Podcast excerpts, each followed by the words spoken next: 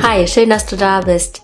In dieser allerersten Folge von Move and Grow geht es um Fragen wie zum Beispiel, wie schaffe ich es, mit meiner Angst vor Blamage umzugehen beim Reden und wie kann ich dem Lehrer oder den anderen klar machen, dass ich nur nervös bin und irgendwie nicht die richtigen Worte finde und vieles mehr.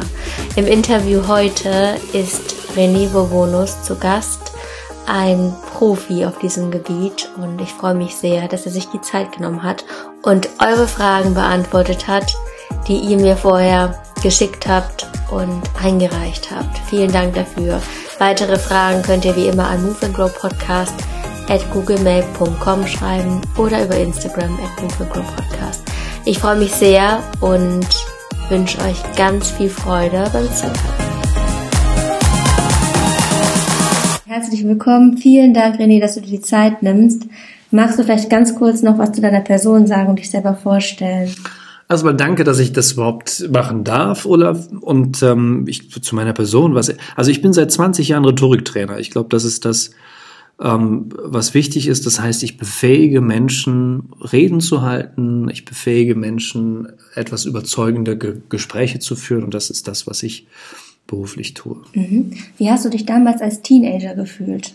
In Bezug auf diese Thematik? Du, ich war, ähm, ich war ein, immer ein, ich bin immer noch ein sehr introvertierter Mensch. Das heißt, ich habe nie die Bühnen gesucht, weder als Teenager noch heute. Also man muss mir die Bühne bereiten. Viele meiner Schulfreunde, das sind mehr noch meine besten Freunde, also es sind sowieso immer die besten Freunde, glaube ich, Schulfreunde, die verstehen das heute noch manchmal nicht, wenn sie hören, dass ich Redner bin. Das kriegen die überhaupt nicht zusammen.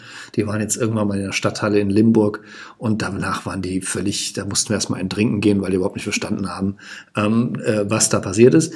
Ähm, natürlich habe ich schon immer gern Referate gehalten, äh, auch in der Schule habe ich das gern gemacht, fand das immer auch dankbar, so einfach eine, eine nette, einfache Note, eigentlich so eine, wenn man, wenn man das mag, ähm, eine mündliche Note. Von daher habe ich das schon gern gemacht, aber ich habe mich jetzt nie in den Vordergrund ähm, gedrängt. Also ich war schon immer eher so der leise, stille.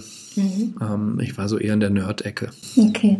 Es gibt viele Schüler, die Angst haben nach vorne zu gehen und was vorzutragen, weil sie Angst haben, dass sie jemand zerreißt. Ja. Also dass entweder Mitschüler sie mit irgendwie Blicken ja. strafen oder dass Lehrer die auseinandernehmen. Und ganz konkret hat eine Schülerin gefragt, wie kann ich es vermeiden, vor Aufregung zu stottern, grammatikalisch falsche Sätze zu bilden, obwohl ich es doch eigentlich kann. Ich glaube, da finden sich viele Schüler wieder, wenn die es hören. Dann fühle ich mich abgewertet von anderen, so als ob ich es nicht könnte. Und da sagt sie es auch, auch von Lehrern. Und es kommt eine weitere führende Frage. Sie stellt sich jetzt die Frage, wie sie überzeugt, auch andere und vor allem dem Lehrer, wie sie ihm klar machen kann, dass sie nur unter Druck ist und deswegen gerade irgendwie aussetzt. Oh, da steckt, da steckt natürlich jetzt eine ganze Menge drin. Fangen wir an mit der Angst. Also zunächst einmal hilft es dir vielleicht, ich spreche dich jetzt direkt an, den du die Frage gestellt hast und alle anderen sind natürlich auch gemeint. Vielleicht hilft es dir, äh, dir erstmal klar zu machen, dass du damit nicht alleine bist. Man hat mal die sieben häufigsten Ängste definiert, das ist kein Scherz, und hat festgestellt, dass die häufigste Angst, also die Angst, die wirklich die meisten Menschen kennen, genau diese Angst ist. Die Angst, eine Rede zu halten, also die Angst vor, wir subsumieren das unter die Angst vor Blamage. Und das, die Frage zeigt das ja sehr schön. Ähm, äh, alle Menschen, glaube ich, ähm, kennen diese Angst. Das ist schon mal das Erste, dass du einfach weißt, du bist in guter Gesellschaft. Und das ist auch völlig normal. Das ist, ähm, weißt du, das kannst du sogar evolutionär begründen. Weißt du, wenn du früher irgendwo gestanden bist, ohne Schutz, machst bei, meistens bei so einem Referat, stehst du da vorne ohne Schutz und ganz viele Augenpaare sind auf dich gerichtet. Das ist einfach eine Situation, da wusstest du früher weg hier, das ist gefährlich, das, das soll nicht sein. Und äh, das ist noch in uns drin. Also dieser, dieser Stressimpuls, dass uns das irgendwie äh, unter Stress versetzt und dass wir da ähm, nervös werden, Adrenalin ausstoßen, Noradrenalin ausstoßen und so weiter. Das ist völlig normal. Und das ist vielleicht der erste Moment schon mal, dass man äh, einfach das akzeptiert. Denn jetzt werde ich noch ein bisschen ernster. Nervosität ist immer Teil des Spiels und das wird auch immer so bleiben, egal wie alt du bist. Wenn es wichtig ist, wenn es bedeutsam ist, dann wirst du nervös sein. Also Redeangst gehört einfach dazu und das kann dir schon mal helfen, als erster so, ja, sozusagen Paradigmenwechsel oder als einfach, dass du ein bisschen die Haltung oder die Einstellung dazu änderst, dass du einfach sagst, okay, wenn ich nervös werde, dann ist das eben so, weil es gehört dazu. Übrigens auch Sportler, Fußballer, wenn die die können zehn Jahre schon ganz erfolgreich Fußball spielen. Wenn die jetzt ein Spiel haben, das ihnen am Herzen liegt, das ihnen wichtig ist, werden auch die nervös. Auch die Weltstars, auch ein Cristiano Ronaldo oder ein Messi, der was weiß ich wie viele Jahre Weltniveau spielt, wenn es dann in der Champions League im Halbfinale um was geht, sind die aufgeregt und nervös. Und es wäre ganz schlimm, wenn sie es nicht wären. Denn, und jetzt kommt noch etwas, Nervosität macht, dass du präsent bist. Also du kannst ja nicht nervös sein ohne Gedanken woanders. Das heißt, Nervosität ist erstmal etwas Grundgutes, nur wir dürfen sie nicht zur Angst auswachsen lassen. Also sie darf uns natürlich nicht hemmen. Wir dürfen nicht in Panik geraten oder sowas. Da müssen wir ein bisschen aufpassen. So, was kann man da machen? Also zunächst einmal wirst du durch Erfahrung lernen, dass ähm, dass es geht, trotz Nervosität. Das heißt, Erfahrung hilft da so ein bisschen und vor allen Dingen, und das hast du heute eigentlich selber, wir, ihr müsst wissen, Ola und ich, wir waren heute schon den ganzen Tag zusammen in einem Kurs und Ola hat das schon gesagt, Atmung. Also tiefe Atmung oder auch Atemwahrnehmung kann extrem helfen. Also wenn du vor einem Referat bist und bist aufgeregt, dann nimm dir einfach vor, in einer Minute viermal zu atmen. Das hilft unglaublich. Also du musst nämlich dann deinen Atem wahrnehmen und dann konzentrierst du dich nicht mehr so auf diese ganzen Quatschi-Gedanken in deinem Kopf. Hoffentlich blamier ich mich nicht. Was ist, wenn mir das runterfällt? Was ist, wenn mir ein Satz nicht gelingt? Was ist, wenn ich was vergesse?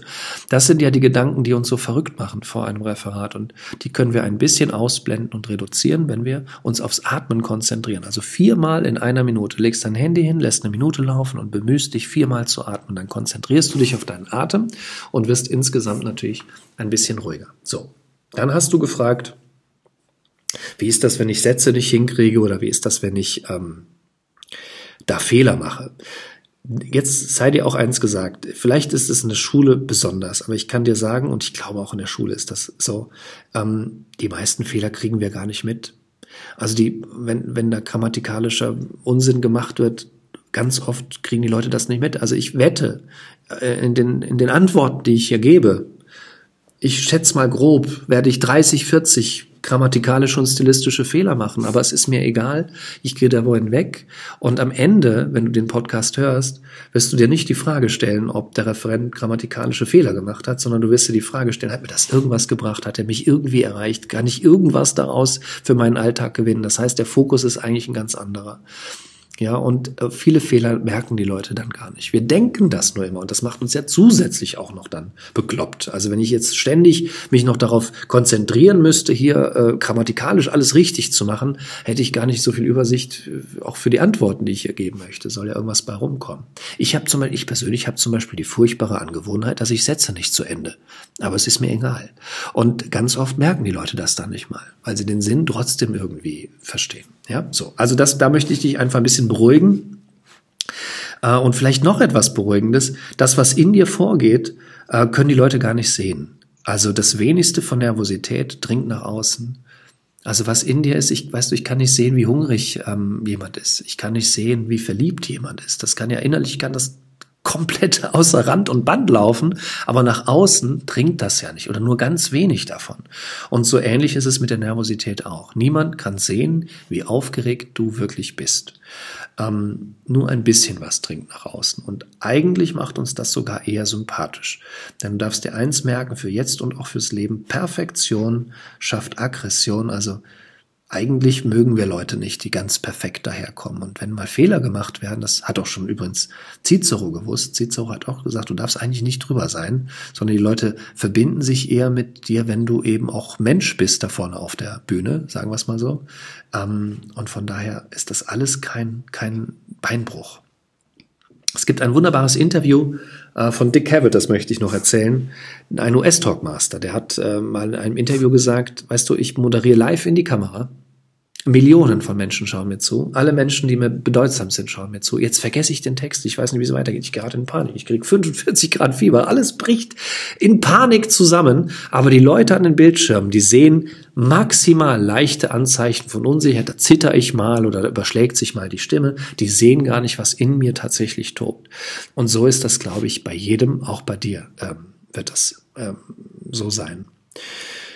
Dankeschön, super. Ja, gerade dieses, diese Fehlerfreundlichkeit, das ist ja ein Punkt, den viele Schüler gar nicht sehen, dass manche Lehrer auch gern mit diesen Fehlern arbeiten wir, wir lernen äh, durch Fehler. Also ich habe ein, ein, ich habe früher meine Seminare im Schindlerhof gegeben und die haben den Fehler des Monats prämiert. Wenn dann Azubi einen Fehler gemacht hat, haben die eine Feier veranstaltet, den, den Azubis eine Flasche Champagner geschenkt. Also egal, mussten nicht die Azubis, aber die waren natürlich prädestiniert für Fehler, weil sie neu sind. Aber auch andere natürlich. Und dann gab es den, gab es eine Flasche Champagner und dann haben die den Fehler gefeiert. Warum? Weil Klaus Corbiol sagt, wisst ihr was?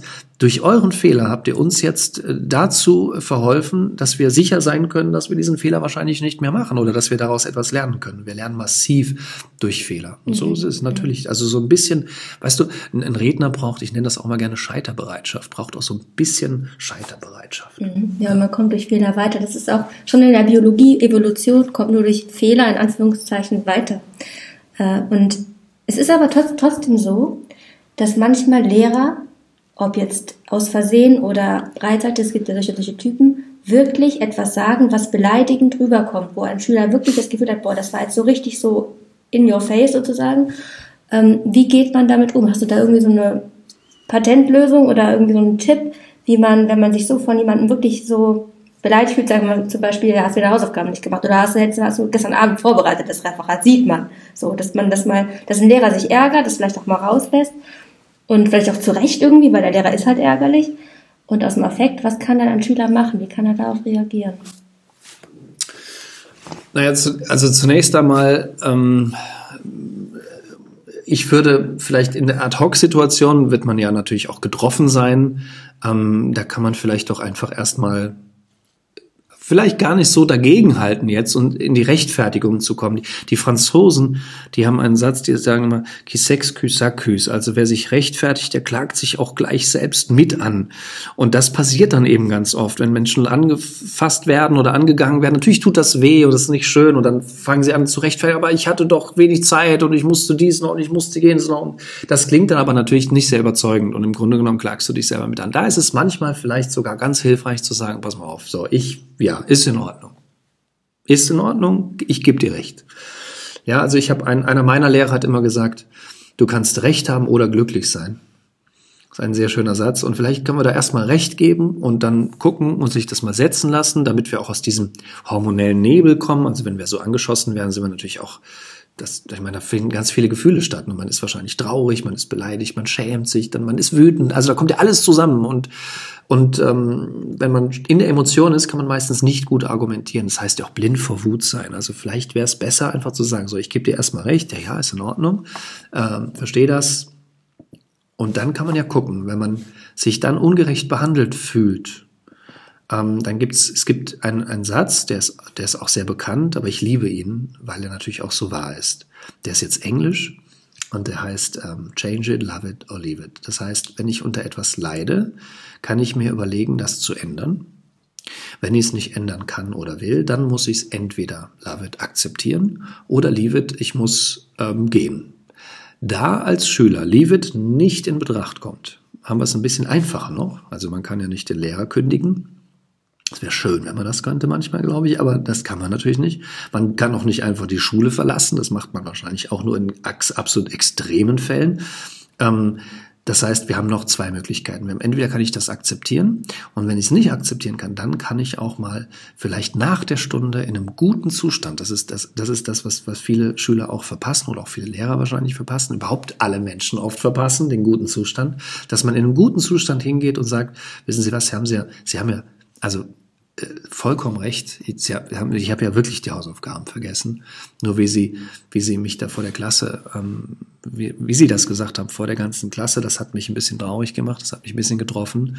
Könnten wir das in Zukunft irgendwie anders lösen. Was schlagen Sie vor? Also man kann ja mit Lehrern, Lehrer sind ja auch, die machen auch nicht alles richtig ähm, und, und, und die meisten Lehrer, die ich persönlich kenne, sind durchaus auch gesprächsbereit, aber das immer in einem guten Zustand. wenn man sich da in der Emotion vor der Klasse bettelt, dann kommt da nichts bei rum. Das kannst du vergessen. Deswegen wäre es, glaube ich, manchmal besser, vielleicht zu sagen, ja, erstmal, Sie haben recht, es tut mir leid und dann sucht man vielleicht nochmal das Gespräch hinterher. Das war der erste Teil. Der zweite Teil wird nächste Woche veröffentlicht, am Montag. Das heißt, du kannst den Podcast super gern abonnieren oder am Montag einfach wieder erneut reinschauen. Ich freue mich sehr über dein Feedback, über deine Bewertung bei Apple Podcast. Und wenn du weitere Fragen an René hast, dann schreibe sie an moveandgrowpodcast at googlemail.com. Ich freue mich von dir zu lesen. Mach's gut, nur das Beste für dich. Ciao.